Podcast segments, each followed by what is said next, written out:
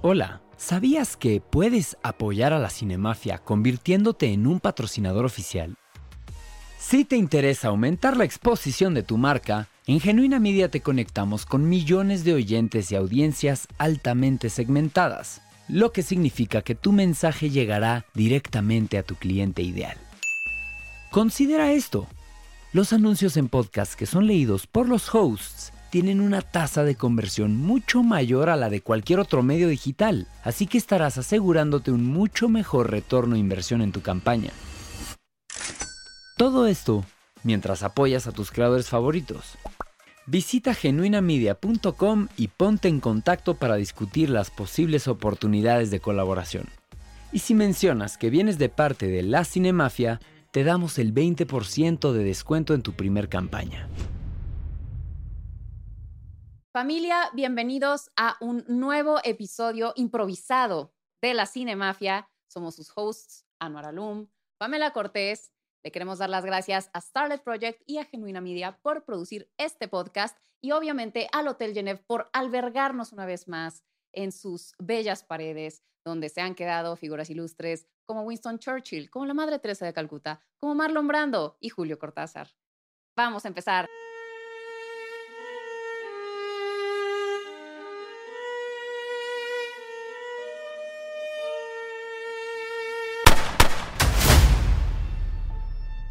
Con este episodio que nos acabamos de sacar de la manga. Claro que sí, porque como bien ya saben, nos dejó plantado el invitado en esta ocasión. Entonces, cada que sucede eso, Anuar y yo les preguntamos en un live de Instagram, un bello live, de Instagram, que qué querían ver de nosotros. Y entonces pusimos tres opciones. Uno, un especial de Steven Spielberg en el que yo solo entrevistara a Anuar sobre su conocimiento ancestral de la vida de Steven Spielberg. Número dos fue contarles sobre nuestras tristes vidas, hashtag tristes vidas. Y número tres, un especial de nuestras películas favoritas según cada género. Entonces lo sometimos a votación y al final ganó contarles nuestras tristes vidas. Tres tristes tigres. Tragaban trigo en un trigal. Ok, entonces les vamos a contar quiénes somos. No porque les importe, les importará a las tres personas que se conectaron en el live, pero para ustedes, allá va este episodio que se llama Hashtag, tristes vidas. Ok, vamos a empezar. Vamos a empezar a contar. Anuarcito, vas tú. Ok. ¿Dónde naciste, Anuar Alum Canabati? Yo nací en la Ciudad de México. Y luego me fui a, fin. a vivir a como a los tres años, no, como a los cuatro a Querétaro. Y eh, en Querétaro estuve hasta los diez años y ya me regresé al DF para siempre. Ok. Por el momento. A ver, pero cuéntanos un poco sobre tu infancia. La verdad es que estuvo padre mi infancia, porque como en Querétaro era un pueblo, no, había mucha, no, era una ciudad como ahorita, pues fue una infancia muy mágica, porque pues mis amigos eran también como muy inocentes y así, entonces nuestros recreos era jugar a Star Wars, jugar a, a Lord of the Rings, entonces había como que siempre estaba en contacto con la, con la imaginación todo el tiempo yo, ¿no? Y con la ficción. Y luego, este, solamente siempre fui un fan del cine, de, aficionado con Disney, con Spielberg desde chiquito, literalmente, este, con Men in Black, con, con Back to the Future, todo ese mundo de cine. Y iba muy seguido a, a, tanto Orlando como a Los Ángeles, a los parques. Entonces, siempre era un mundo que, me fascinaba y que estaba enamorado. Yo nunca fui deportista, me cagaban los deportes, es más. Entonces, siempre, desde chiquito, o sea, cuando me dicen, ¿cuándo aprendiste a amar el cine? Es la misma pregunta que me, si me dicen, ¿cuándo aprendiste a hacer pipí? Pues no sé, cabrón, o sea, nací con eso, literalmente, o sea, es parte de mi ADN, tal cual. Entonces, este, pero luego lo que me pasó es que, digo que, bueno, también mi mamá venía en cuatrimoto por nosotros a la escuela. Este, mi mamá me decía que, que ella era Wonder Woman y yo sí creía que era Wonder Woman. Ah, mi Digo que, digo que, era mucha imaginación todo el tiempo. La mamá de Anuar es a toda madre. Le mandamos saludos a Leila. Mi mamá es astróloga, este, pero bueno. Entonces, cuando me fui al DF a los 10 años, este, justo llegué a una escuela. Bueno, yo, yo, yo era una, estaba en un salón de 16 personas, éramos chiquitos y éramos súper unidos. Y luego llegó una generación de 160 personas donde me hicieron caca, me volvieron culero. Y, porque también pasó este esta, mm, contraste de estar en una escuela tan que impulsaba tanta imaginación y tal, tanta, inocencia. Y entraste al régimen. Llegué a, un régimen de mis reyes que ya tomaban, que ya iban a la fiesta. como cabrones, tenemos 11 años, cabrones. O sea, y ya te están tomando y yo, y yo seguía jugando con juguetes. Entonces me daba Sí, sí, pena sí. invitar a gente a mi casa porque yo tenía mis juguetitos, entonces me daba pena que me, me molestaran. ¿Qué? Pero ahí te va. Sí, yo Hasta la fecha, A la sí. fecha yo co- colecciono juguetes, pero hay un, en una época de mi vida que yo le llamo el holocausto. y cuando Ay, re- regalé muchos juguetes míos por bullying. Y muchos, muchos, como el 95%. Uy. Y hoy te me arrepiento, cabrón, de eso, porque ya como soy coleccionista de juguetes, quiero todos los juguetes que perdí de regreso. Claro. Y los he ido recuperando poquito a poquito, pero sí fue un holocausto, tal cual. Ay, qué Sí. triste. Pero bueno, este, ahí, eh, ¿qué más? A ver, eh, si quieres, ya terminaste de contar tu infancia. ¿Qué más quieres contar de tu infancia? No, Sino para bueno. que pasemos y yo te cuento la mía. Es que mi infancia, luego viene lo del corazón, así, pero no sé si viene ya en mi adolescencia o Pues define, ¿cuándo fue? a los 13 años. Pero, ah, bueno, no, ya es, ya es- ya es como después. Ok, Sí. va, empezamos con Ujú. mi infancia. Ujú. Ok, a todos. Yo soy Pamela Cortés. En realidad no me llamo así. Esta es mi oportunidad para contarles esa historia. Muy bien. Ay, güey. Yo tampoco sé que no te llamas Pamela no, Cortés. todo es un engaño. No me llamo Pamela Cortés. Me llamo Carmen María Hernández Cortés. Para ¿Qué? que lo sepa. ¿Cómo no sabías Anuar? juro que no. Bueno, pues sí, no me llamo Pamela Cortés, me llamo Carmen María Hernández Cortés. Mi mamá se llama Carmen María Cortés y me quiso poner su nombre de señora. Y entonces, ¿Te los cambiaste? no, no, no, Ah, espérate, espérate, es que ahí ah. te va la historia. A mi mamá le dicen Cami, Ajá. ¿ok? Y a mí me empezaron a decir Camita. Y entonces a mi mamá no le gustó que me empezaran a decir Camita. Imagínate, después me iban a alburear y cosas así. Ajá. Y entonces le dijo a todo el mundo, díganle Pamela. Pero yo desde, o sea, desde niña, desde que tengo memoria, he sido Pamela. As- me- Así me decían mis abuelos, así me ha dicho todas las personas que me rodean, Pamela. Mis útiles decían Pamela. No manches. Y luego era un pedote porque, haz de cuenta, no sé, en el kinder, pues pasaban la lista y decían Carmen María y pues nadie levantaba la mano y sabían que había una niña Pamela que no estaba en la lista, que participaba y que estaba ahí, pero no Llevo un año y medio eh, vi- viviendo en un engaño. pues sí. Y entonces, obviamente, llegó el momento en el que la niña Carmen María, que era yo en realidad, no tenía calificaciones ni nada porque, pues, no se presentaba. Entonces era un pedo, siempre fue un pedo. Pero ya después, como siempre fui a la misma escuela, saludos al al colegio María Luisa Pacheco AC, eh, siempre fui a la misma escuela de niñas, de uniforme, ultra religiosa, súper conservadora, toda la vida. Entonces, como que yo era parte del, ya del mobiliario. Entonces ya sabían que yo era Pamela y entonces ya no había tanto pedo porque siempre fui a la misma escuela. Y ya. Y entonces, bueno, pues crecí en, eh, en Puebla, soy de Puebla, Puebla, Puebla, Pipopelandia, para los cuates. Eh, siempre fui, como ya les digo, a la misma escuela de niñas, conservadora, de uniforme, muy estricta, puras maestras mujeres. Bueno, no, también habían muy pocos maestros hombres, ¿no? Sí. Y ya ahora es mixta, pero a mí me tocó, justo fui la última generación que salió de puras mujeres. Y la verdad es que mm, había momentos que no lo disfrutaba nada. Eh, mm, estuve becada desde muy chiquita en la escuela porque mi familia empezó a tener problemas económicos. Ahí les va, la primer, el primer episodio de Triste Vida. Este, entonces, por lo mismo, eh, tuvimos que conseguir becas y es curioso porque esta escuela era de una tía de mi papá y entonces así fue como empezamos a tener la beca, pero tenemos que mantener promedios muy altos de calificaciones para conservar las becas. Y yo siempre fui muy, eh, pues, con mucha energía y muy mm, rebelde. Y también me dio, cuando nació mi hermana, que anda por allá, tuve una época de rebeldía muy fuerte porque estaba celosa, claramente. Y mm, eh, fui un desmadre y me pusieron, o sea, imagínate lo religiosa que era mi escuela, que si te portabas mal te ponían lagrimitas del niño Jesús en una pizarra. Ok. Sí, y ent- era. ya sé. Y entonces es, en iba en segundo de kinder y me llenaron toda mi pizarra de lagrimitas del niño Jesús. Sí. Estaba celosa de mi hermana porque me portaba pésimo en clases. Pero bueno, pero yo era una niña con muchísima imaginación. A mí me sentaban así y me ponían a todo el kinder alrededor y yo contaba cuentos de caperucita roja y así, pero yo hacía las voces y entonces decía, "Al lobo, re, re", Ujú. y la caperucita y así. Entonces, o sea, como que siempre tuve una imaginación muy, muy despierta. Así, y le inventé a mis amigas que a mi tío Tony solo había comido una planta carnívora en forma de sandía. Y así. Y luego fue muy triste porque mi tío Tony se murió. Pero no porque solo haya comido una planta carnívora. Es otra triste historia que no voy a contar aquí. Pero bueno, y, y siempre crecí como amando el cine, igual me encantaban las películas de Disney, muy, muy fan del el libro de la selva, me acuerdo, que me dio cuando, eh, me dio varicela cuando estaba de moda el libro de la selva, y entonces me rascaba como balú así. en la, eh, contra el sillón.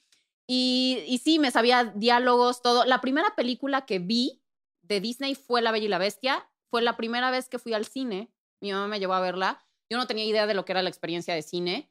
Apagaron las luces, lloré porque me dio miedo. Luego empezó la película, sale la bestia, lloré, me dio miedo. Eh, o sea, lloré durante toda la película en distintas fases, pero ya al final, o sea, lloré porque, no sé, la taza, porque, ay, una taza que habla, lloré. Y luego al final ya lloré porque todos se convirtieron en humanos, ya no quería que fueran humanos, ya me había encariñado con ellos. Ya. Lloré, obviamente, cuando la bestia, que ya me había encariñado con ella, se convierte en humano, porque además es humano tan feo. Y a mí me gustaba mucho la bestia. Desde ahí empiezan mis problemas psicológicos. Porque, porque yo estaba enamorada de la bestia, a ver, estoy hablando en serio. Y se convierte en un humano guapo y ya no me gustó. Y lloré también. Y también cuando se muere. Y ya. Y luego, ¿qué más? Eh, infancia, infancia, infancia. eh, pues nada. ¿Qué más hay que agregar? O sea, va saliendo en la plática, yo creo. Sí, exacto. Pero bueno, Sí. esa fue mi infancia. Eh, ¿Cuenta hasta qué años? Pues como a los 11, 12, diría, ¿no? Ok. Mis papás se divorciaron cuando tenía 11 años. Ajá. Y ya. Ok. Ah, bueno, tengo una hermana mayor que se llama Kate. No, no se llama La, Kate. la mamá de Simba. La mamá de Simba, mi sobrino hermoso, que le mandamos saludos a Simba Bebé. Eh, no, mi, mi hermana grande, pues sí, crecimos como gemelas, como siamesas. Me lleva año y medio, entonces éramos como muy pegadas. Ella era- es muy buena para los madrazos, me metía mis madrizas. Yo siempre he sido muy pendeja para los madrazos, soy muy torpe físicamente. Y luego nació mi hermana pequeña, de la que me puse muy celosa. Pero esa es mi familia. Mi hermana mayor, K-Pax, mamá de Simba. Mi hermana chica, Estefanía, que es productora de la Cinemafia de Starlet Project, de quien me puse celosa cuando nació. Y ya. Terapia familiar. Sí, sí, sí. sí. Y ya, va, San. Yo, a mí mi adolescencia empieza muy darks. Muy dark. O sea, se muere un, tío de un infarto a los 38 años, 39 Ah, es años. una- Y este, se muere un infarto, o sea, estaba muy joven. Entonces, pues, obviamente, eso, eso nos hizo ruido porque también no solamente él se muere a esa edad de un infarto, sino también él, su, su abuelo. Su abuelo también se muere a los 39 de un infarto. Entonces, como que los 39 se volvió como una edad maldición en mi familia. Ujú. Entonces, como que todo el mundo, se, a raíz de que se muere mi tío, se empezó a checar el corazón. Ya, primero, obviamente, primero los adultos. Dijeron, bueno, pues hay que llevar a los niños. ¿Sabes qué? Lle- Lleven a Anuar, le toca Anuar, ¿no? Ya un día normal, saliendo de la escuela, me llevaron a checar el corazón. Y yo, pues, obviamente, nunca sospeché nada porque pues, tenía 13 años. ¿Qué Y eras un niño normal. Exacto, sí. Era, Por lo menos físicamente. me cansaba muy rápido, pues yo creía que era por huevón, porque no hacía nada de ejercicio. O sea, me veía pe- películas todo el día. Entonces, este, em, llegando al, al doctor, me hacen el, el ecocardiograma, no, perdón, el electro, se llama Ujú. primero, y me dice la señorita, estás muy nervioso, ¿verdad? Yo como, pues, Nel, güey, pues, qué raro, ¿no? Ah, ok, está bien. Me hicieron el eco, ya es, es como si cuando, cuando a las embarazadas le hacen el, ¿El ec- ultrasonido? ultrasonido, me lo hicieron en el corazón. Ya yo veía que el, el- el doctor checaba una y otra vez y otra vez y, y volvía a checar y yo como, hay algo raro. O sea, como que ya empecé como que a, a sospechar que había algo raro y de nada me dijo como, quédate aquí y no regresó en dos horas. Literalmente entonces estuve acostado dos horas y cuando me dijeron ya vente, estaba el doctor y mi mamá al lado llorando y me, me- me explicaron que yo nací sin el canal AB. Es el canal AB ese que divide la sangre sucia de la sangre limpia. Sangre sucia. Era una sangre sucia. Y luego este, tenía la válvula tricúspide de- deforme y un prolapso en la válvula mitral. O sea, mi- estaba de la chingada. O sea, No entiendo nada. mi, ok. mi, mi esperanza de vida era hasta los 17 años. Ajá. Entonces, este, pues, obviamente mi familia se empezó a, a mover por todos lados y así. Y justo un, un conocido de mis papás, su hijo lo habían operado de corazón en Boston con un doctor que se llama Del Nido, ¿no? Entonces ya, pues me recomendaron con ese doctor, me fui a Boston y estando en Boston, pues ya me iban a operar de, corazón abierto. Y estuvo la chingada porque como los gringos se cubren de demandas, te dicen de todas las maneras que te vas a morir. Entonces llega, llega la anestesia y me dice como, ah, conmigo te puedes morir por sobredosis, bla, bla, bla. Yo como, "O- Oh, ok. No mames, para un niño así. Llegaba, exacto, llegaba el otro, cabrón y me dice como, ah, yo soy el que cubre, si la, si la chispa de electricidad no te, no, no, no, no fun- electrocutas, no, Anuar. funciona, no funcionaste. Como, verga, entonces vi como mil maneras de cómo me iba a morir. Y yo estaba muy chiquito como siquiera... Eso está buenísimo para un cortometraje. No, todas mis películas y todas mis narrativas, o sea, es- o sea, tienen referencia a todo esto que yo viví. Ajá. Porque la muerte y el corazón siempre están presentes en todas mis películas y series que escribo. Pero bueno, este, entonces, s- como que estaba muy chiquito como para dimensionar la, el peligro que yo estaba viviendo, pero como que, como estaba tan chiquito, ni siquiera me preocupé ni nada. Yo estaba más preocupado por, por regresar a ver a mi exnovia en ese momento. Entonces, este, también estaba muy fuerte, porque como no- yo no tenía amigos en ese entonces, pues no tenía como que apoyo de Ajá. gente que me, que me dijera como, oye, suerte en la... Segundo episodio de hashtag triste vida. No, literal, porque si me morían, nadie me iba con, nadie sabía quién era. Ah, como, ah, se murió el niño nuevo. y ya, pero no, no, no iba a haber nadie de la escuela que llorara por mi muerte, ¿sabes? Ajá, sí, claro. Todo muy triste todo. Entonces ya, este, cuando ya vi el, el- el nivel de, de gravedad es cuando me hicieron despedirme de mis papás antes de la operación como si fuera a morir. Entonces fue fuertísimo, porque yo, yo ya viví cómo se siente despierta de sus papás antes de morir. No totalmente. mames, qué cabrón. Entonces ya me durmieron y lo único que me, me acuerdo es que me desperté ahogándome de la garganta, con un tubo en la garganta, y de nada estaba tan drogado que me dijeron, sales de terapia intensiva en cinco días. Y mi, pa- y mi papá me estaba cuidando. Y le dije, y entonces yo estaba tan drogado que el tiempo se me pasaba lentísimo, o sea, pero mal pedo. Yo le dije, papá, este, ya vamos a salir, ¿verdad? Ya pasaron cinco días. Y me dijo, no, no, han pasado cinco minutos. No manches. sea, Un trip asqueroso. Y luego ya estuve en terapia intensiva y está fuerte porque estaba comentado de la panza y así. Y cuando te quitan el tubo de la panza, es, es tan fuerte el sentimiento que te tiene que venir un, un psicólogo a preparar mentalmente antes de que te lo quiten.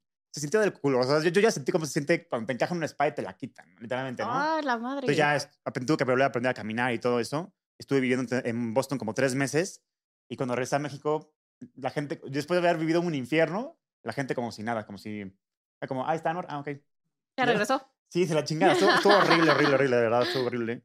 Y, y luego también, pues, este, me iba muy mal en la escuela, siempre fui como que muy distraído, me valía madre las clases, este, rebeldón también. Este, pa me creía, creía que yo era un geek y un nerd, pero Sí, es que la verdad es que tienes no. cara y además como que te aprendes mucha información, pero ya me dijeron que nada más de lo que te interesa. Sí, justo. O sea, entonces en la escuela me valían tres kilos de madre siempre. Todos los años peleaba por pasar de año. Era un desmadre. De hecho, en tercero de prepa, la escuela me corrió, pero por mi corazón como que me querían dar un segundo chance. Entonces me dijeron como, vete a estudiar un año, cabrón. Y ya cuando, cuando, cuando regresas maduro, ya, ya este, te, te aceptamos otra vez. Ah, perfecto. Entonces voy a escoger una escuela para echar huevo un año, ¿no? Ya estuve investigando escuelas en Canadá y así. Y es que yo agarré una escuela que era para huevones, ¿no? No mames. Pinche internado militar, güey. Semi-militar. No, ah, No, no, me traían en. Bueno, estuvo cabrón ese año. Ha sido el mejor año, los mejores años de mi vida por mis amigos y por la experiencia de vivir allá. Porque la escuela era como Hogwarts, literalmente. O sea, el lugar estaba hermoso. Vi el cambio de las cuatro estaciones, que, que suena como una pendejada, pero en el Sí, DF es- nunca se sí, aprecia claro. eso. Ahí yo sí vi cómo las hojas se caían, cómo, la- cómo había nieve. Este, te dejaban tener el pelo largo, que en México no te, no no te dejaban eso. Este, Y fue cuando te convertiste en vago. nos dividían en, en- exacto, ahí empezó el pelo largo. Ahí, este, este, y nos dividían en cuatro casas. Yo, yo era, se llama Flavel, que era el equivalente de Slytherin. Oh, la de los chicos rudes. Sí, como los más cabrones, sí. ¿Y tú estás ahí? Yo estaba en Slytherin, no sé por qué. Yo creo que el sombrero seleccionador estaba en drogas. El- entonces ya, este, literalmente era tan militar, que, bueno, era como militar escocesa, nos ponían faldas, nos enseñaban a, a disparar con armas, a marchar. De hecho, nos enseñaban cómo defender la escuela en caso de un ataque. Un o, ataque a la escuela. o cómo defender a la escuela en, En Canadá, güey. Exacto, en caso de O un sea- tiroteo en la escuela, pero es como, pendejos, sí saben que eh, cualquiera de nosotros que haga un tiroteo sabe cómo funciona el puto plan de tiroteo. Entonces no hace sentido. sí, sí. Entonces era un desmadre, pero la verdad es que me pasé cabrón, conocí a amigos chingones y ya regresé a México y después de eso, pues entró mi época de desmadre y bueno, hasta ahí voy a frenar. Ok, Sí, está bien. sí. Bueno, ok. Entonces, yo, ¿en qué me quedé?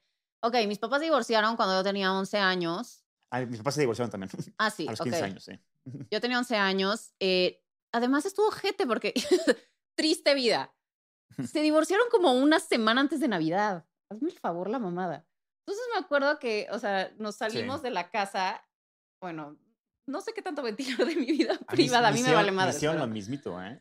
Igualito, en diciembre. En- antes de Navidad, Sí, bueno, igualito, pues el punto es que nos salimos, mi mamá, mis hermanas y yo, de la casa cinco días antes de Navidad Ajá. fue de que nos fuimos a la casa que era de los papás de mi mamá, que está hipotecada, pero eso no es importante.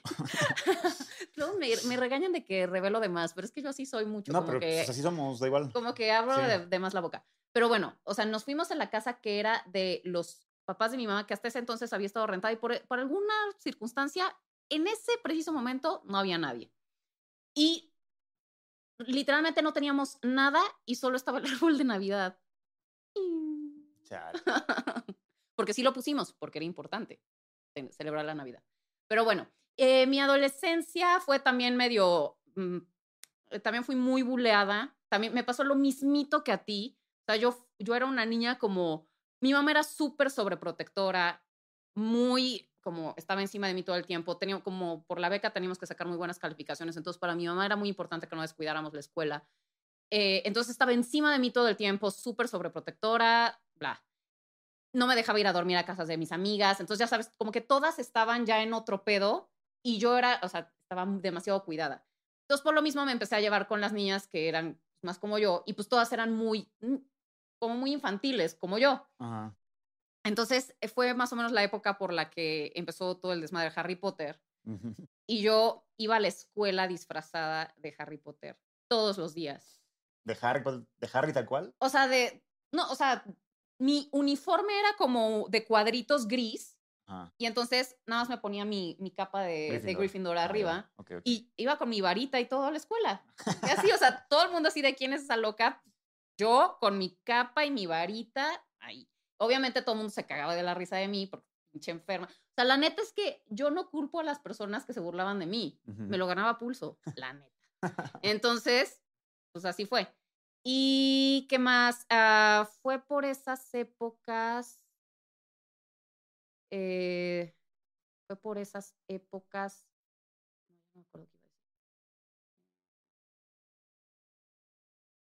Pausa comercial. Sí, pausa comercial. es que ya no me acuerdo en qué iba.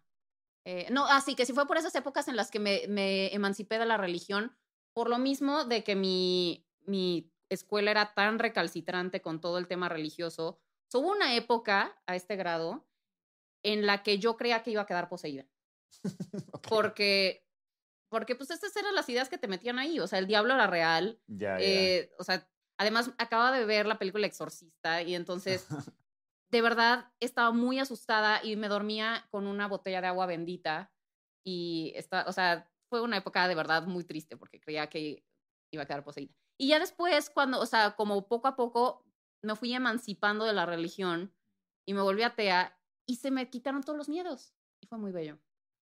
Entonces, Ya. ha sido un gran cambio en mi vida. Y creo que ya, eso es importante decir. Vas.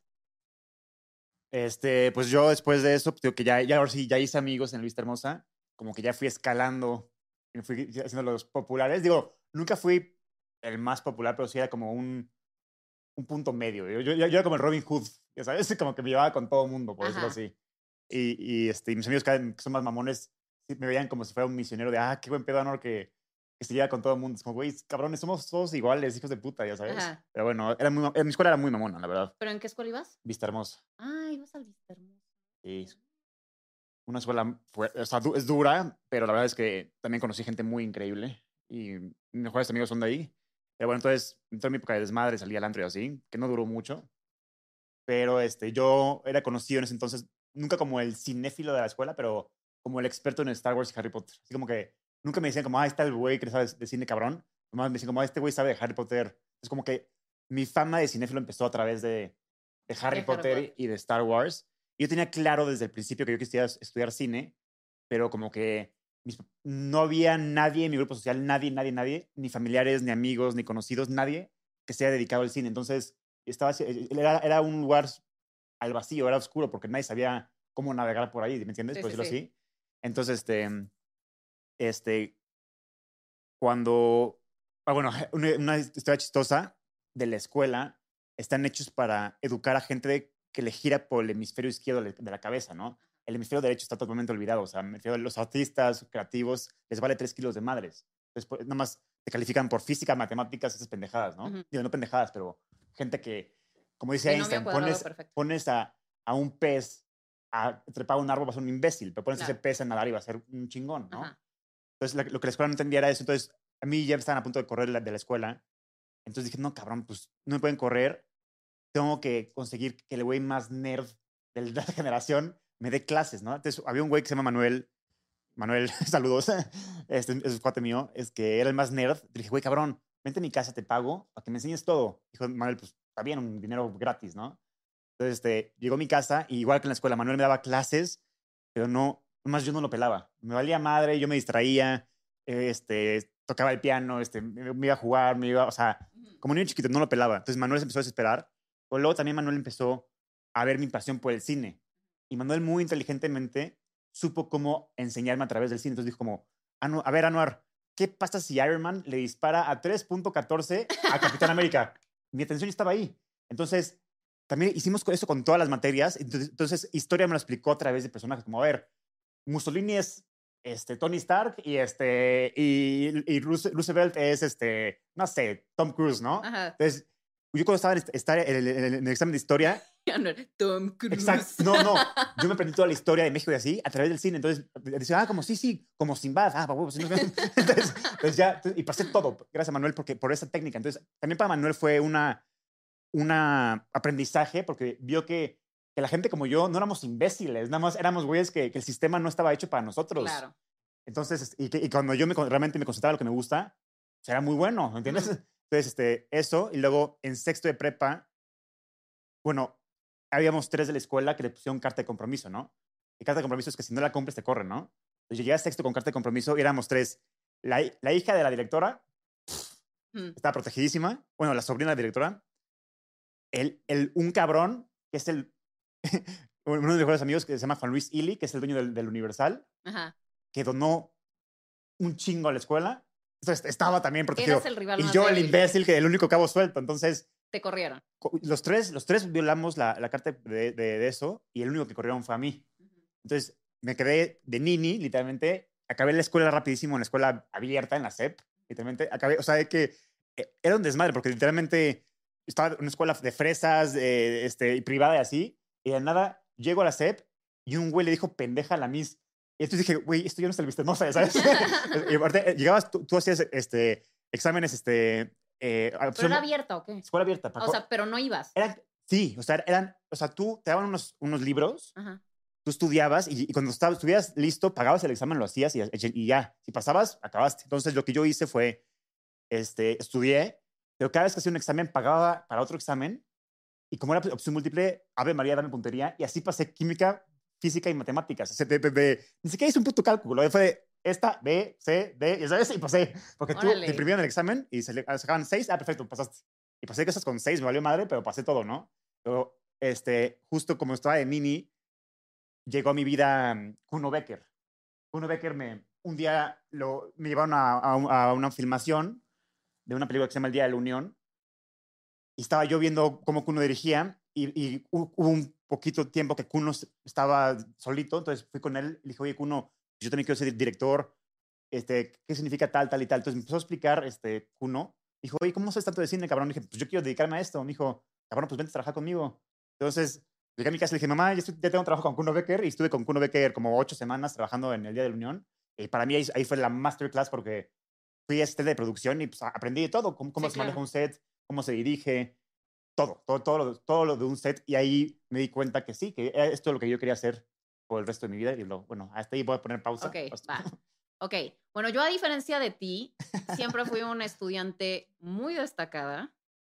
Siempre salía yo pinche Porfirio Díaz así con 300 medallas y banda de excelencia y la madre, siempre. Siempre fui muy buena para la escuela. Yo era la que le soplaba a mis amigas las respuestas.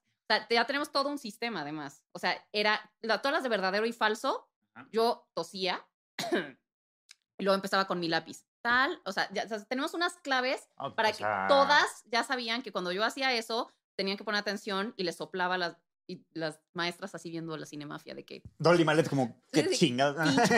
No, no, esta fue en la Sí, sí, escuela, sí. en mi escuela esta Prepa, religiosa. Ajá. Y entonces yo era como la niña nerd por mantener la beca. No, pero además se me facilitaba muchísimo la escuela. Tengo muy buena memoria. Entonces, todos los exámenes, yo estudiaba o sea, en la mañana y nada más vaciaba todo lo que había leído, tal cual, así punto y coma, y todos los exámenes teóricos me la pelaban, era muy, muy buena para la escuela, salvo en matemáticas. Para matemáticas sí, o sea, yo no sé ni sumar hasta la fecha, soy un asco. Y para poder pasar todas las materias de álgebra que son dificilísimas, ya sabes, este, el pinche Baldor que fue el terror de mi vida, ves que en el Baldor, ¿te has llevado el Baldor? ¿Nunca llevaste el Baldor? No. ¿Qué clase de escuela fuiste, Anuar? Bueno, o sea, quien se acuerda del Baldor, ese libro inmundo, horrendo, con un árabe ahí en la portada, eh, tenía las respuestas al final. Mm, ok. Y entonces siempre llevábamos como una guía de cuenta de 50 ejercicios para eh, c- cada mes. Y, eh, y, y, pues obviamente esos eran los ejercicios que te iban a venir en el examen. Yo como no tenía la lógica para entender cómo se hacían los ejercicios, me los aprendía todos de memoria. ¿Dónde iban los números? Y entonces así fue como pasé todas mis materias numéricas de la vida Ah, muy bien. por, gracias a mi buena memoria. Y, eh, ¿qué pasó después? Después empecé como a los, bueno, después de todo el bullying y todo el tener que estar siendo la pobre en una, en una escuela de niñas ricas, porque así fue. O sea, en mi escuela, o sea, así como, tú eres como el niño rico de, o sea, como mis amigas. Mis amigas se de cuenta que en verano se iban a Europa, se iban a Disney, se iban así.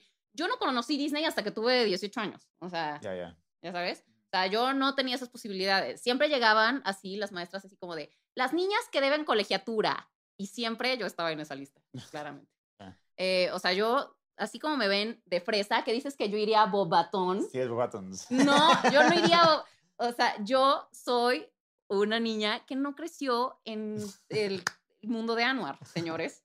Así que te callas, yo Sí- iría a sí- Hogwarts. Sí, creciste en mi, en mi, en mi mundo. ¿Eh? Sí creciste en mi mundo. Estabas diciendo, pero que dentro, Bueno, o sea, bueno, exacto. Dentro del mundo. Dentro del mundo, Sí, burgués, yo era la que, la que no era tan rica como mis amigas. sí, Bueno, que no tenía tantas sí, posibilidades. sí. Eh, y sí, así fue. Y después, eh, ahí, cuando tenía como 17 años, conocí a mi exnovio, en paz descanse. Ah, ya. eh, Sí, me tocó. exactamente. Pues descanse. en paz descanse, les digo que mi vida es muy peculiar. Sí. Entonces empecé, o sea, yo era una niña súper sobreprotegida por mi mamá y en el momento en el que empecé a andar con mi ex novio, nos rebelamos en contra de mi mamá y entonces, pues, empecé a viajar con él y empecé la vida loca y ahí fue cuando conocí a Luis Miguel y a toda esta banda, me la vivía de viaje, estaba muy chingón. Entré a la universidad. Ah, tú ya contaste todo tu tema universitario, ¿verdad? Yo no, no. todavía no llevo. Me, me Ah, no, pero ¿cómo? antes, Ah, entonces, ¿cuándo fue lo de Kuno Becker? antes de la universidad. Ah, entonces trabajaste Es que antes de haber me corrieron en sexto, acabé sexto en dos semanas en la, en la CEP abierta, donde me dijeron pendeja a la Miss. Ah, Y después, este. Yo creí que había sido después de, no, de no. Por estudiar ejemplo, esto fue carrera. de. Me corrieron en octubre, me acuerdo. Acabé la escuela en diciembre y en enero fue cuando conocí a Kuno Becker y ya este, trabajé con él.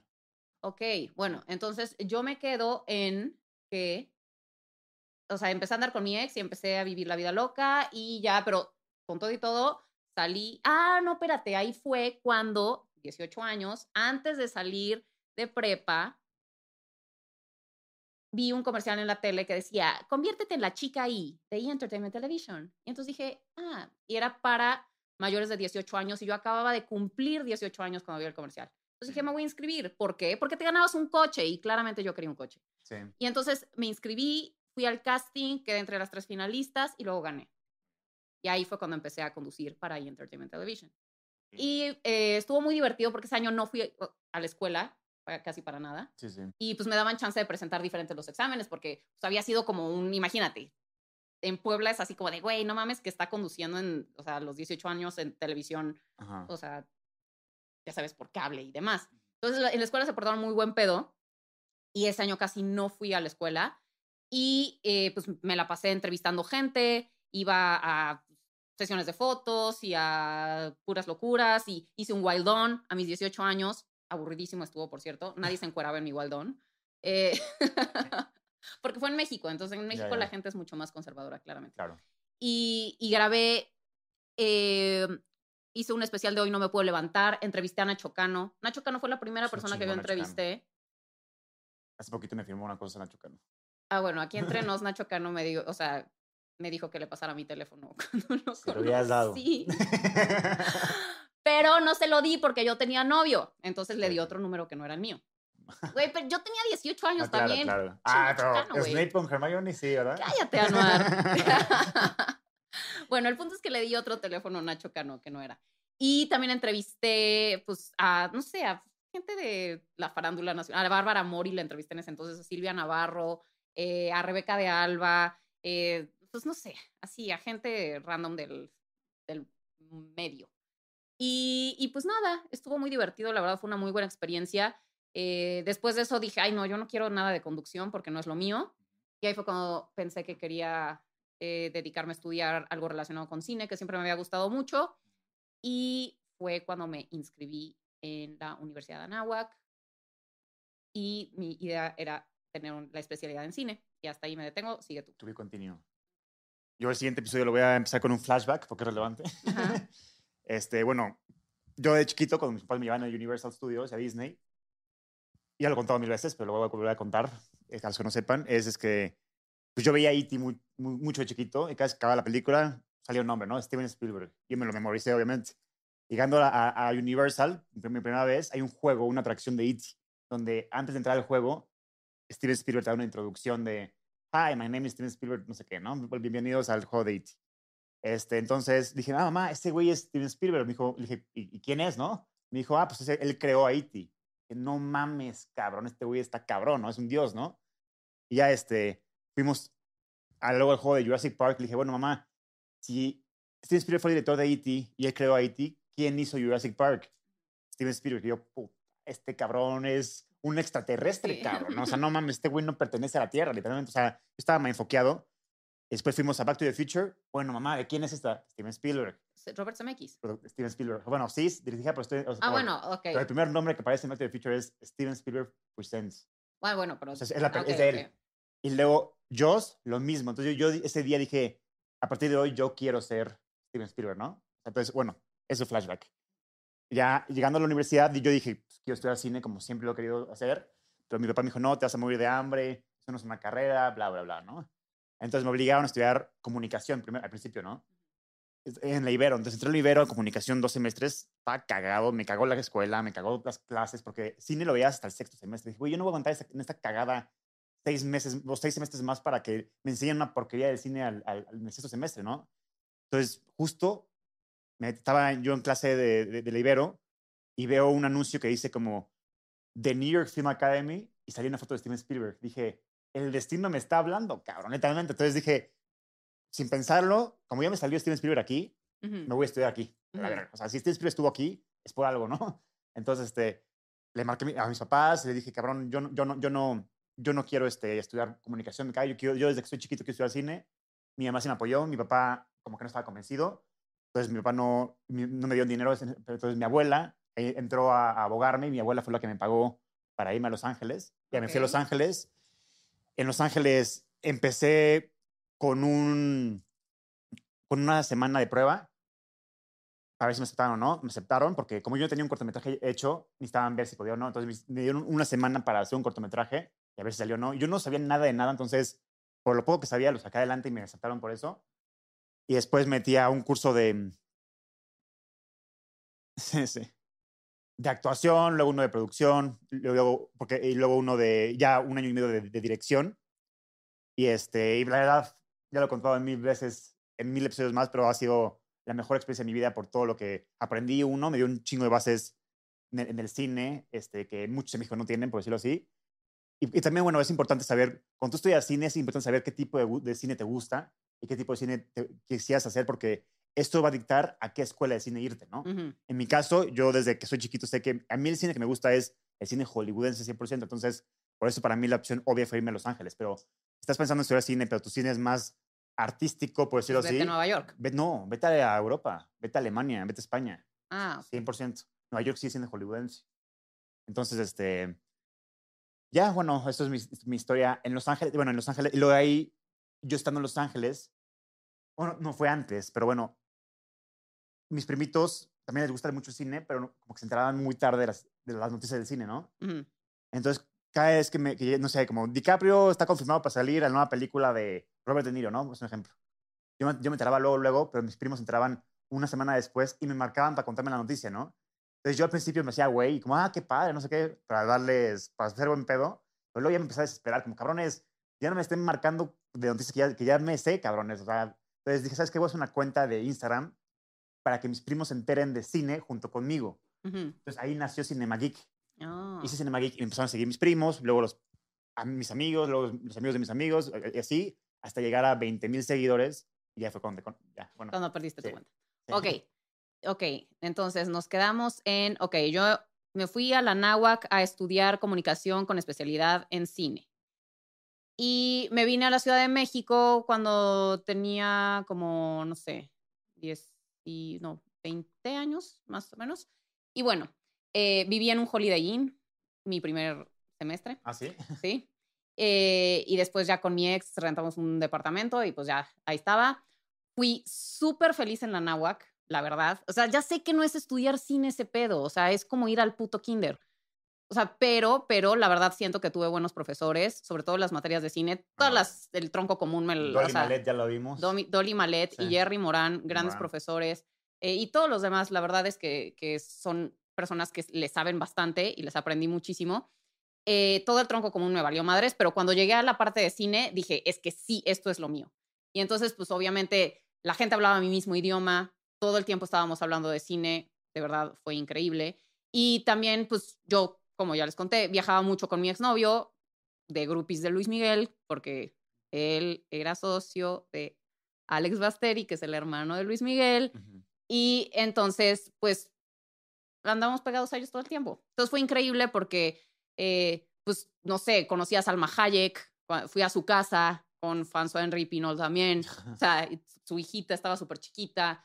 Eh, conocí a, fui a casa de Carolina Herrera, pasé año nuevo en casa de Carolina Herrera. O sea, cosas como que, ya sabes, nadie vivía y entonces era bastante divertido. Y en la escuela también me la pasé increíble. Te digo, era como ir al kinder. O sea, yo sentía que todos los proyectos eran como jugar. Entonces dije, esto, esto es lo que yo debería hacer, porque para mí esto no es trabajo. O sea, Ujú. todo lo que tenía que ver, editar, eh, eh, no sé, escribir un guion, para mí todo era juego. Entonces me la pasaba increíble. Y al final eh, me gradué con un cortometraje que yo dirigí, produje, escribí, eh, todo. O sea, yo hice dirección de arte, yo hice diseño de producción, eh, todo. Y, o sea, obviamente tuve equipo, pero como que sí fue muy mi proyecto y se llamaba, bueno, se llama La Condición Humana. Dirigí a Juan Carlos Colombo, que es un actorazo, es argentino, pero pues vive en México desde hace muchos años, es el que hace La Dama de Negro, la, la obra de teatro, con Sofi Gómez, con Mario Loría. Y pues sí, también, o sea, fueron creo que tres días de rodaje, súper sacrificados, la verdad. Este, pero fue de verdad la mejor, de las mejores experiencias de mi vida, fue hacer ese cortometraje. Terminé con los pies rotos, literalmente me salía sangre de, los, de las uñas. Eh, pero, o sea, dije, de aquí soy. Me encantó la experiencia de estar en set, no dormí tampoco en ninguno de esos días. Y pues, obviamente ahora veo mi cortometraje y tiene muchísimos, muchísimos errores que Claro. Pero, pero dentro de todo me siento súper, súper eh, satisfecha.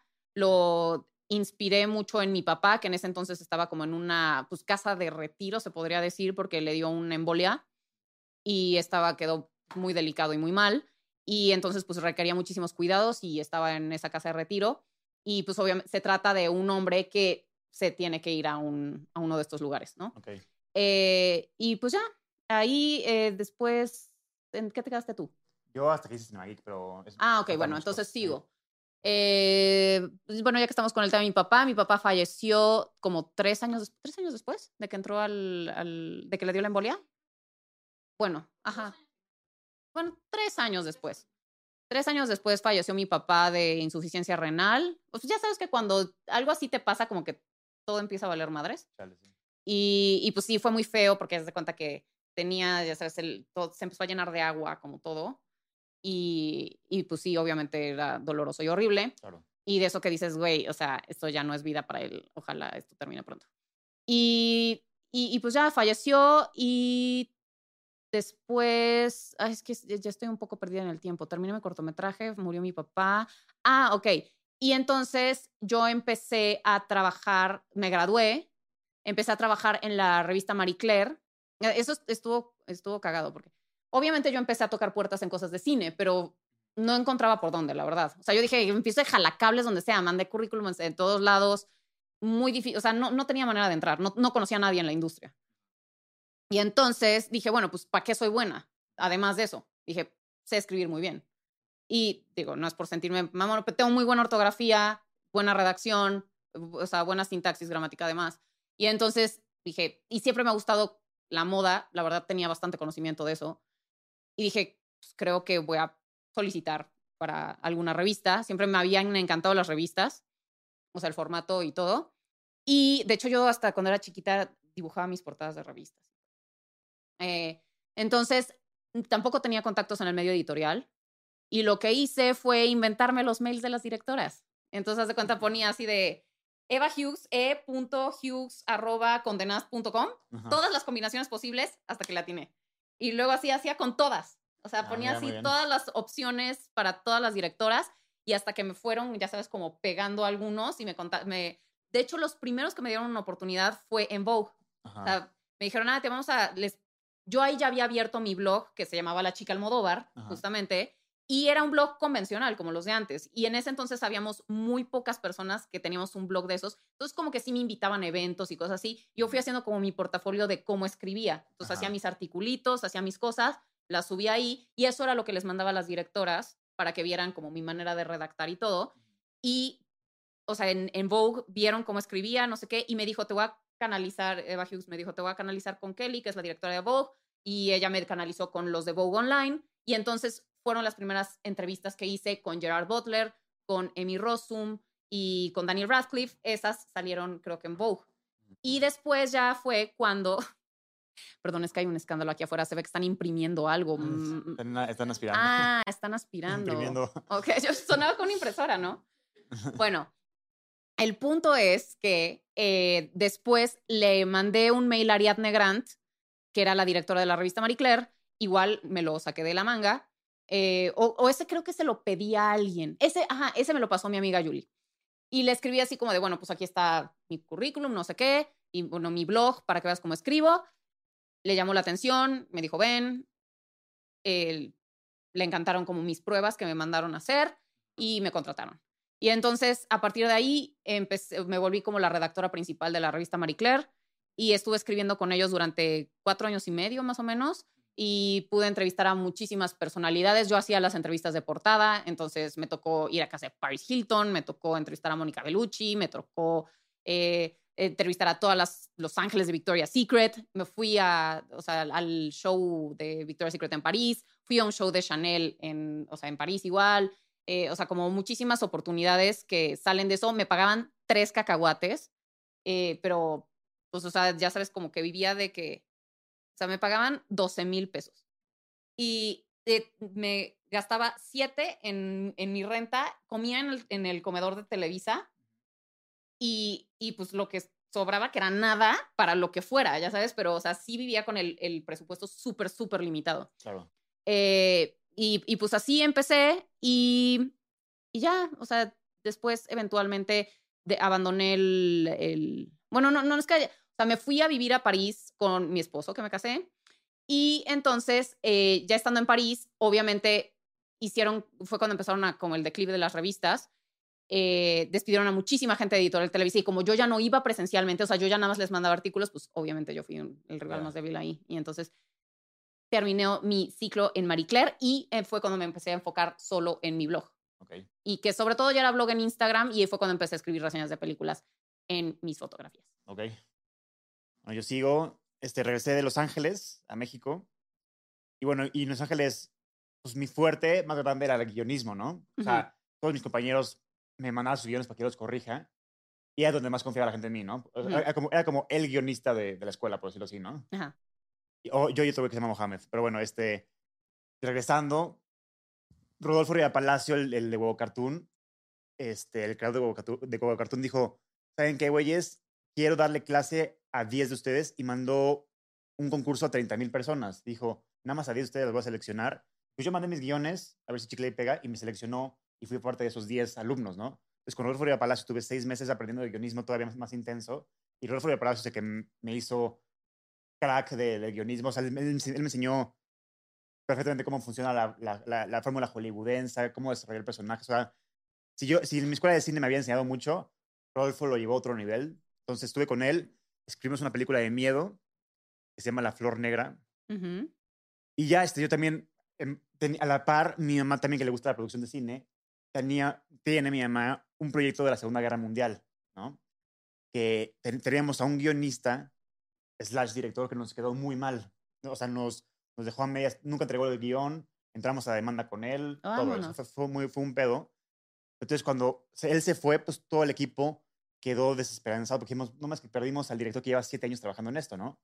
Entonces, yo dije, pues, ¿sabes qué? Sin preguntarle a nadie, yo que sí sé hacer esto y me gusta hacer esto y, tengo una visión sobre esto, voy a intentar, sin preguntarle a nadie, hacer mi propia versión de la historia y se les presenta a ver si, si les gusta. Hice mi, mi propia versión de la historia, les mamó al equipo. Dijeron, cabrón, ¿dónde estuviste este, todo este pinche tiempo, cabrón? Ah, no Literalmente. mames. pero cuando empezamos el proyecto, todavía no era el anuar listo para hacer el proyecto, porque fue antes de que me Ujú. fuera a Los Ángeles, ¿no? Entonces ya hicimos el proyecto, lo estuvimos intentando vender por muchos lados, nunca se vendió, hasta que mi mamá me dijo, como yo por mis problemas de corazón, me dijo mi mamá, oye, conocí una señora que da terapia de corazón, ¿por qué no te metes con ella? Porque le va a dar gusto que un chavito como tú se meta con ella. Y digo, mamá, qué hueva, no sé qué. Y, no, sí, ya métete. Y yo, puta madre, qué hueva, ok, va. Fui con ella y ya me decía pura pendejada de, respira con el corazón así, pura mamada, la neta. O sea, yo no me gustó nada, pero ella, muy linda la señora, me cae cabrón, se llama Linda Blair. ¿Linda Blair? Sí, ¿Linda Blair? sí, Como la del exorcista. sí. ok. Este, Linda Blair, sí, literal. Este, pues no es Linda Blair. este, That we know. sí. Entonces ella, ubicas el libro La sombra del ángel. no. Bueno, ella es la nieta de la que escribió ese libro, que es muy famoso, y ella trae una serie sobre ese. Tony Blair. Entonces, este, se la vendió a Gastón Pavlovich, el productor de The Irishman. Entonces me Ujú. dijo como, oye, Anwar, pues fíjate que yo le vendí la historia de mi abuela a Gastón Pavlovich, el productor de The Irishman. Y yo pues, dije, no mames. Dijo, este, si te lo presento. Dije, güey, por, por favor, ¿no? Y obviamente a partir de ese momento fui a pinches terapias de corazón diario con tal de que me, que me presentara Gastón, ¿no? Ay, Anuar, qué convenenciero. No, pero a ver. es cierto. La verdad, sus terapias no me, ayudó- no, no me ayudaron mucho, pero Ajá. me, caía, me cae muy bien la señora y de hecho con ella me llevo cabrón ahorita. Y-. Y, lo sabe, sabe, sabe que me burlo de sus, de sus, de sus De sus de terapias. sus terapias, lo sabe, no, no es secreto. Entonces, este, Linda, muy buena gente, contactó a Gastón y nos fuimos a comer, a comer y yo le piché la idea de esta serie y Gastón Pavlovich, Pavlovich no solamente me compró la idea, me dijo, también te quiero a ti dentro de mi equipo. Ajá. Entonces, ya estuve trabajando con Gastón seis meses, a la cual a Gastón le, le escribí esta serie. Eh, es que se la escribí en muchos formatos. La escribí en versión película, versión serie larga y versión miniserie, ¿no? Porque cuando Gastón fuera a pichar la historia, tuvi- estuviera cubierto por muchos lados en caso de que la plataforma le dijera como, oye, sí me gusta mucho la película, pero me gusta más en serie. Ah, ok, acá está la serie. Oye, sí me gusta mucho la idea, pero me gusta más en película. Ah, ok, acá está la película. Entonces ya nos cubrimos por todos lados y eso fue me- meses de trabajo. Y luego Gastón y dijo como, "La- mi- voy a hacer un concurso local y el que tenga la mejor idea va a ser mi siguiente película. Todo el mundo mandamos nuestras ideas y ganó la mía. Órale. ¿Cuál Entonces, era? La idea no te la voy a decir. Pues se llama, ¿Por qué, te Anuar? la digo en privado. Ah, ya, ya, ya. Ok, no se las va a decir a ustedes, pero a mí sí. se llama Las lágrimas de sus ojos. Ahorita te explico bien Ajá. qué pedo. De, de, de Tears in Her Eyes. Y luego, este, ya con Gastón sigo a la fecha desarrollando eso. Y a la vez, yo hice un grupo de jóvenes cineastas con los, cual, con los cuales he hecho cortometrajes de terror y que han sido premiados en, en festivales internacionales. El más relevante mío, dirigido por mi se llama La Pequeña Artista. Está muy bueno. Y ese fue el que Chequen me el puso cortometraje. en, en el ojo de todo el mundo, por decirlo así. Y luego yo me dediqué a desarrollar muchas ideas para productoras. O sea, yo vivo de desarrollo. Ajá. No hay nada filmado, pero me pagan un dineral por, bueno, no un dineral, pero yo vivo Ajá. de desarrollo. De, de- o sea, de desarrollar ideas que a lo mejor y se van a filmar o no, pero es de lo que yo vivo hasta, hasta el momento, ¿no? Entonces yo desarrollé, hay que saber, cuando tú desarrollas ideas, saber cuál le vendes a cuál, ¿no? Porque, por ejemplo, porque tengo ideas muy sofisticadas, tengo ideas muy Muy comerciales. muy ¿no? comerciales, Mm. burdas, por decirlo así, ¿no? Mm.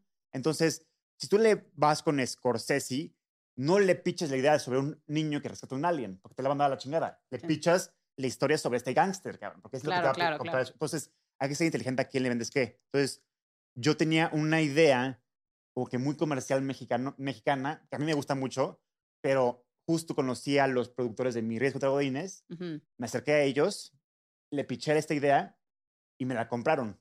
Entonces con ellos también me metí a trabajar y estuve, y a la fecha con ellos estoy como productor asociado de una película que se llama Contraataque, que sale en, en septiembre, ¿no? Entonces, a la par de que estaba desarrollando y escribí así, y haciendo cortometrajes, le seguí dando a mi, a mi cuenta de cine y ya fue cuando Pame se, se me cruzó en el camino. Nos intercambiamos mensajes, yo le mandé un suéter de, de Cinema Geek a, a Pame, que nunca usó a la fecha. creo, que, creo, creo que ni siquiera lo has visto, no sé ni qué color es. Creo que sí es gris. Ah, bueno, entonces sí. Y de hecho, hace poquito me enteré que sin querer ese suéter me lo habían comprado una niña y se me olvidó y te lo di Y a me ti. lo diste. Ay, Exacto. Y le dije, oye, nunca me diste mi suéter. Y yo como, puta, pero se lo di. Se lo di a la chica Se lo di a Chica Almodóvar. y luego, este, luego fue cuando me invitaron a la premiere de Bond, que fue la primera vez que me invitaron a premiere como Cinema Geek. Ajá, Y ahí conocí a, a todos nuestros grupos de influencers, Javi López, así, ajá. y a, y a Espada de Gryffindor, y ellos me metieron al grupo este de influencers. Y yo, como estaba hablando contigo en ese momento, dije, pues, yo estoy aquí, pues también voy a meter a Pam en este grupo. Ya te metí. Ajá, este le va a frenar. Exactamente. Ok, bueno, entonces yo me quedé en que me salí de Marie Claire y seguí con mi blog de la chica Almodóvar en Instagram y me empezó a ir bastante bien. Eh, ganaba más en, o sea, a través de campañas que lo que ganaba en Marie Claire metida todos los días y eran, o sea, ya sabes, cierres editoriales de que nos quedamos los fines de semana entero, o de que amanecíamos en la oficina. Era muy, muy, muy explotado el trabajo editorial eh, y pagaba muy mal, pero obviamente te compensaba con todas estas experiencias de, de entrevistar a esta gente increíble y obviamente los contactos que vas haciendo y demás. Eh, pero bueno, dejé eso, empecé con mi, con mi blog y me fue bastante bien. Empecé, empezó como a llamar la atención el formato como de las películas con mis fotos eh, temáticas. Y, y te, empecé a tener contratos con Palacio Hierro, con Motorola, con eh, Reebok, con, o sea, muchísimas marcas. Y sí, o sea, como que empezó a jalar bastante bien. Después, a través de eso fue eh, que eh, me invitaron a conducir los Oscars eh, por Azteca 7. Pronto me verán ahí. O no sé cuándo vaya a salir este episodio, pero si no, ya me vieron ahí hace un- unos meses. Oye, me verán el Eh, próximo o ya año. me verán ¿eh? el próximo año. Exactamente. Eh, y, y sí, pues ha sido increíble la experiencia, obviamente, de pisar la alfombra roja de los Oscars, ver cómo decoran todo, ver cómo... Sí. O sea, en realidad yo nunca estoy, porque la gente también se pregunta, es como, ay, ves a todos los artistas. No, o sea, así no funciona. O sea, los que somos conductores, que no vamos a entrevistar en alfombra roja, porque yo no entrevisto en alfombra roja, pero sí tengo una, un badge, una, ¿cómo se llama? Una Acreditación. acreditación que, o sea, donde yo llego, haz de cuenta, me abren desde las 7 de la mañana, yo puedo estar hasta la 1 de la tarde, Ok. tomándome fotos, grabando todos los aspectos, lo que quieras, y ya a la 1 de la tarde nos salimos todos los que tenemos ese tipo de acreditación y entran los que van a entrevistar para Alfombra Roja y ya es cuando llegan los artistas. Entonces, o sea, no, a mí no me toca ver nada de eso, pero yo conduzco los, o sea, como la transmisión, o sea, soy como host desde afuera, ¿ok? Entonces yo mando como las conexiones al teatro y demás. Eh, y luego también eh, conocí a mi amigo Santi. Santi, eh, que queremos mucho. eh, y ha venido también a varios episodios de la Cinemafia. eh, vino a hablar del Padrino, vino a hablar de Forrest Gump, vino a hablar de Guillermo del Toro. Santi lo conocimos y me vio y me dijo, se me hace que quedas muy bien para un papel en una película que voy a hacer. Y yo así como de, claro que sí. Me dijo, te voy a avisar cuando sea el casting. Eh, y sí cumplió mi querido Santi adorado. Y, y fui a hacer el casting de Guerra de Likes, quedé en el personaje de Mirna y fue mi primera vez en cámara. Ahora sí que había estado detrás de cámaras, ahora estuve actuando. Soy malísima actriz, by the way. Pero estuvo muy divertida la experiencia y también con Santi he hecho otras dos películas, God is a Bullet y eh, Murder City. En God is a Bullet probablemente solo voy a salir en el corte del director. Es- en realidad ni siquiera se suponía que iba a tener gran participación, iba a salir de extra, pero al final se dio la situación para, la, para que tuviera una escena. eh, no tengo diálogos, pero sí, como que tengo... con beneficios. Exactamente, extra con beneficios. Y en Murder City salgo de la bartender.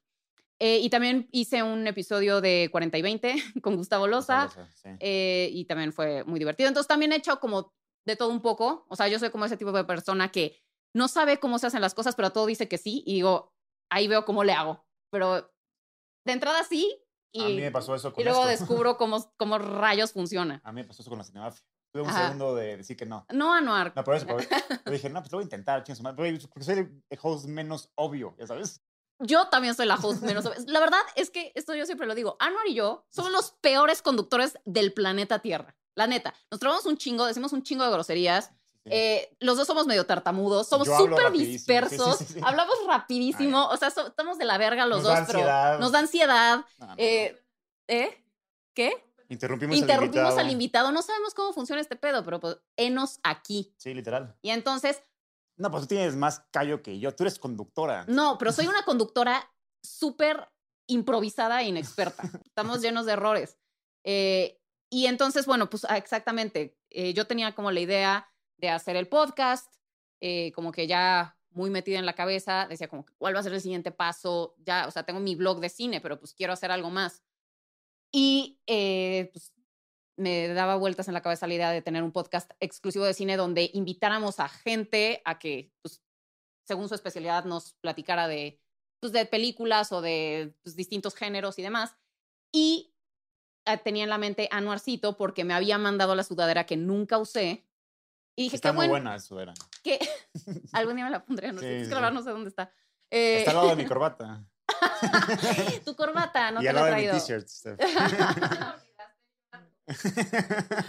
Bueno, y entonces pensé en Anuar porque dije, qué tipazo, que además me escribió de la nada, así como de, ay, no sé, me comentaste algo, nos hicimos cuates y es que dijiste como, hice una, una dinámica que decía como, si te gustó tal película, te va a gustar tal. Y yo te puse como, te gustó- si te gustó It Follows, te va a gustar It Comes at Night. Y tú fuiste, ay, nunca la he visto. Yo, ah, no, pues te la recomiendo porque no sé. qué". Ajá, bueno, no me acuerdo cómo fue, él se acuerda mejor que yo. Pero pues nos empezamos a hacer amigos y yo te empezaba a comentar y tú a mí, bla, bla, bla.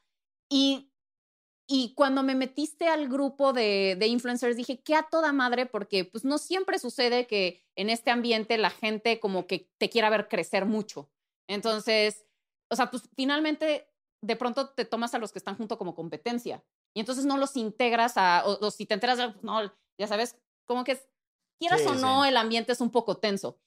Y yo dije, ¿qué a toda madre este cabrón que, que me mete a este grupo y me integra y me incluye y todo? Y dije, si algún día hago la idea del podcast, pues obviamente él va a ser mi co-host porque les digo que no me atreví a hacerlo sola. Y fue cuando, cuando te propuse la idea, fuimos a la premiere de Matrix Sí. y te dije, Amarcito, te tengo una idea. ¿Qué te parece que vamos a hacer este podcast que se llama Cinemafia? Y pues ya empezó como toda la, la concepción de este proyecto. Mi hermana llegó a vivir conmigo, llegó de mi roomie, y entonces ella se dedica a hacer audio y video y acaba de poner su agencia Starlet Project con Sara, que es su socia.